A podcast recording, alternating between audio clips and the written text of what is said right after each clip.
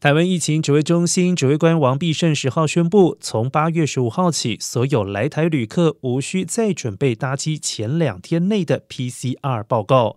目前规定，只有台湾人持有效居留证以及来台转机者，搭机前不必持两天内 PCR 报告。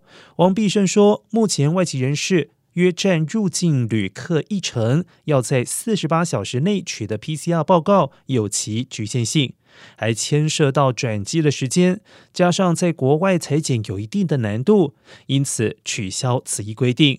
另外，BFF 疫情来势汹汹，王必胜建议民众尽快施打疫苗。第四轮快筛实名制下周将会上路，近期公布相关的细节。